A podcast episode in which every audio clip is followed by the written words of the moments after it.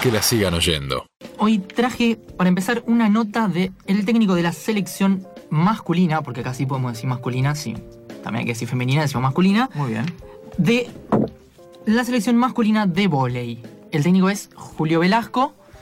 Y voy a tomar una frase de él como un disparador para la siguiente nota. Dice, un equipo no es un grupo de amigos organizando las vacaciones. Justamente a eso me refiero. Lucho, por ¿Qué, supuesto, viejo. qué es un grupo... un Inaugurando la botonera. Inaugurando la botonera, está bien. Me, me gusta, me gusta que sea con mi sección. Me siento, me siento orgulloso. Bueno, un equipo no es un grupo de amigos organizando unas vacaciones. De acá parte la pregunta obvia, ¿qué es un equipo? Por ejemplo, podríamos hablar de que un equipo constituye un conjunto de individuos. Pueden ser dos, pueden ser más, pueden ser diez. Ahora, ¿cuál es la característica fundamental de un equipo? Si yo les digo un conjunto de individuos, o sea, estoy viajando en colectivo, somos un conjunto de individuos, ¿somos un equipo? No. Ok, no somos un equipo. Argumente. ¿Por qué? Porque no están tras un objetivo particular, ordenados en determinadas funciones que tiene cada uno. Le acabas de cagar la columna de Lemo. Sí, me hubiese dicho y le hacía a cerramos. él directamente. Directamente. Perfecto. Está bien, está, está acertado, está acertado. Tenemos tres características particulares. Eh, una es la interacción entre sus miembros. Esa es la principal característica de un equipo, pero no es hacia cualquier lado, es con un objetivo en común. Y no solamente es un objetivo en común, porque asumimos que el objetivo en común de cualquier persona que viaje en colectivo es llegar a su destino. Bueno, en este caso existe una interdependencia con respecto a la tarea. ¿Qué significa esto? Que los miembros del equipo tienen que interactuar entre sí en pos de llegar a este objetivo. Claro, Dependen del otro. O cada uno cumple un rol. Eh, Estamos hablando de una interdependencia, digamos. Eh, depende del otro, pero a su vez, eh, digamos, también lo, lo complementa, digamos, Sí. en ese punto. Estas son las tres características fundamentales. Perdón, las dos. La tercera es el sentimiento de identidad colectiva. ¿Qué significa esto? Bueno, esta cuestión de pertenecer a un grupo, qué características tiene, si yo me siento miembro o no me siento miembro a partir de las características mías, si me identifico o no me identifico con ese grupo. Todos hemos estado en, en equipos con jugadores que nos identificábamos, o quizás algún equipo eh, cuya idea base nos identificábamos, pero quizás no tanto con algunas cuestiones eh, organizacionales o, de, otro, de otra índole. Entonces tenemos que es un, es un conjunto de individuos con estas tres características. Interacción entre los miembros, interdependencia con respecto a la tarea y este sentimiento de identidad colectiva. Vamos a hablar un poco de la estructura de un equipo. La estructura de un equipo es bastante complejo. Yo traje algunos conceptos que me parecen los más claves para describir eh, de la manera más eficiente un equipo, que son dos. El primero son los roles. Los roles que existen en un equipo. Los roles que existen en un equipo son se pueden generar, digamos, de diferentes maneras. Tenemos roles formales y roles informales.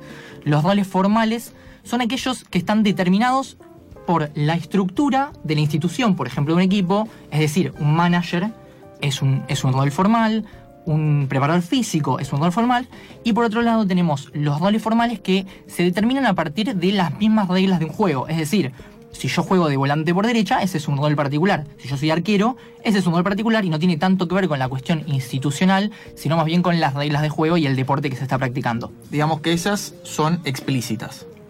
Exactamente. Funciones que están bien marcadas. digamos. Exactamente, exactamente. Y por otro lado tenemos los roles informales, que en este caso no están determinados, sino que se van construyendo, y la verdad es construyendo a partir de las interacciones entre los miembros. Es decir, todos hemos, o por lo menos nosotros hemos pertenecido a equipos, sabemos que está el gracioso, sabemos el que está intentando mediar entre los conflictos del grupo, aquel que se pone la 10 y, y lleva las camisetas para lavar, etcétera, etcétera. Los famosos líderes positivos y negativos también. Sí, por supuesto. Por supuesto, los roles no son siempre positivos o negativos, sino que dependen también de la estructura en la que está inmerso. Puede ser que eh, algún, alguna persona, algún integrante del grupo cumpla con más de un rol o que su rol esté determinado por situaciones. Absolutamente, absolutamente. No son fijos, digamos. No, no, no, no son fijos, por eso se habla de una construcción y es una construcción constante, digamos. Sería a modo de una, de una dialéctica, digamos. Eh, uno tiene cierto rol, el otro quizás ejerce otro y quizás en otro momento, por ausencia de algún, de algún integrante, aquel que ocupaba eh, un rol particular termina ocupando el otro y así sucesivamente. Eso es una, una habilidad de un equipo, eh, digamos, fuerte. La, capacidad de tener roles incluso reemplazables. Bueno, en relación a la definición prácticamente de, de roles, tiene que ver con conductas requeridas o esperadas para cada integrante en ese equipo. Es decir, como dijimos anteriormente, un volante que se espera de un volante. Y bueno, también depende, obviamente, de la idea de juego, no necesariamente son fijos, pero uno esperaría que, no sé, un volante llegue al fondo y tire un centro, o que el 5 no se vaya tanto a los costados y sea el que distribuya el juego, ¿Escuchaste? etcétera. Que no se vaya tanto a los costados, a vos te hablo, sí. Ajá. No, fue sin querer, eh, juro que no, no fue por ese lado. Bueno, eh, vamos a hablar prácticamente toda la columna de eh, siempre la relación con el rendimiento. El rendimiento es, es esta variable que a mí me gusta llamar la variable dependiente, porque nosotros no podemos influir sobre el rendimiento de manera directa.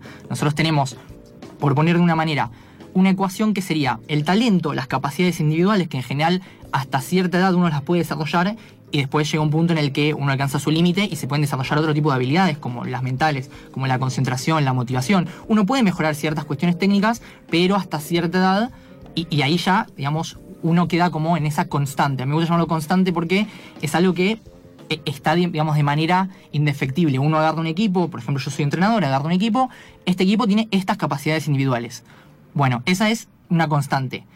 La variable dependiente es el rendimiento. ¿De qué depende? De lo que nosotros podamos hacer con esas capacidades individuales. Es decir, de esos procesos que ocurren en las capacidades individuales que interaccionan entre sí y generan procesos de equipo.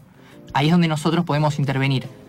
También podemos intervenir en capacidades individuales, pero como dije anteriormente, en cuestiones más psicológicas, eh, no tanto de, la cuestión del talento, si se quiere. Bueno, hay, hay una cuestión muy importante en relación a los roles que tiene que ver con la, la aceptación de un rol en el equipo. ¿Qué significa esto? La aceptación de un rol está determinado primero por la definición del rol.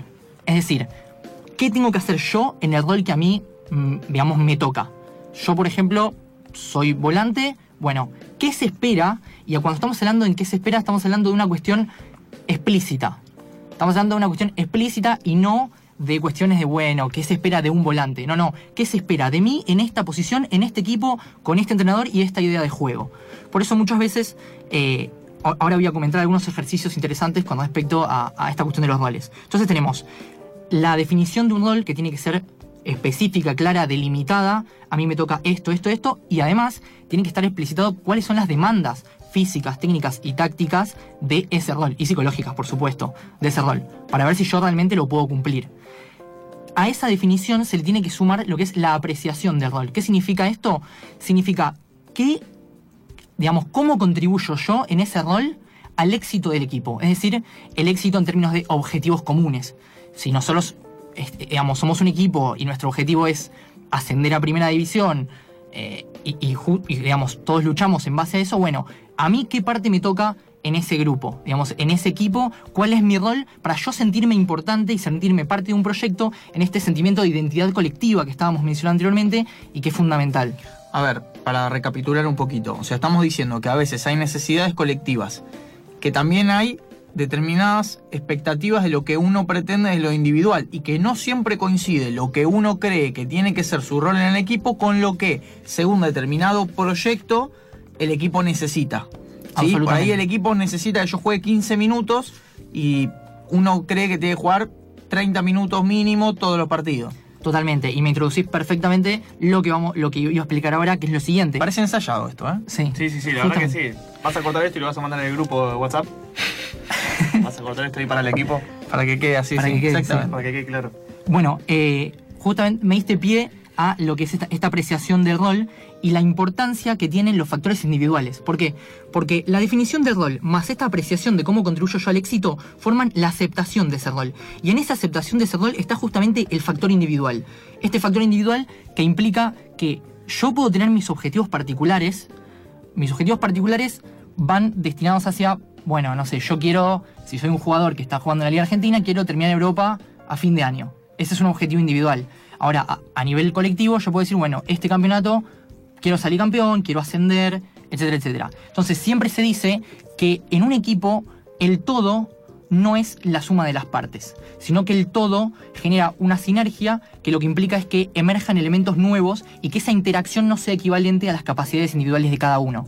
Por eso se habla muchas veces de que eh, pertenecer a un equipo y realmente pertenecer, este sentimiento de identidad colectiva que, que te diferencia y te distingue de otros, es una por decirlo de alguna manera. Es una dejadez del yo en pos de un nosotros. Muchas veces el sentido de pertenencia se ve más notoriamente en aquellos que no tienen un rol tan protagonista y que sin embargo uno ve que están muy afianzados en, lo colectivo. Absolutamente. E- esta- es, digamos, este elemento de apreciación de rol que tiene que ver con la contribución eh, digamos, al éxito del equipo, es fundamental que haya un entrenador que en esta intención de generar un buen, un buen clima en el equipo tenga en cuenta que estos, si se quiere, eh, roles sucios o roles medios oscuros, el suplente que juega poco tiempo, hacerle sentir mediante un feedback en entrenamientos, en partidos, que realmente lo que él hace es importante. Digamos, eso motiva, eso compromete, eso genera que eh, incluso se, se suba la vara, porque si el suplente está, está metido, está comprometido,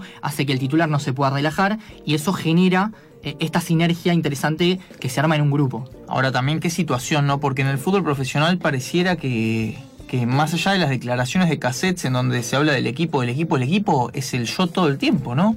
Y además exacerbado esto constantemente en redes sociales, en récords individuales. Creo que el periodismo también tiene un trabajo sobre la individualidad que es bastante nocivo para cualquier construcción de un proceso colectivo.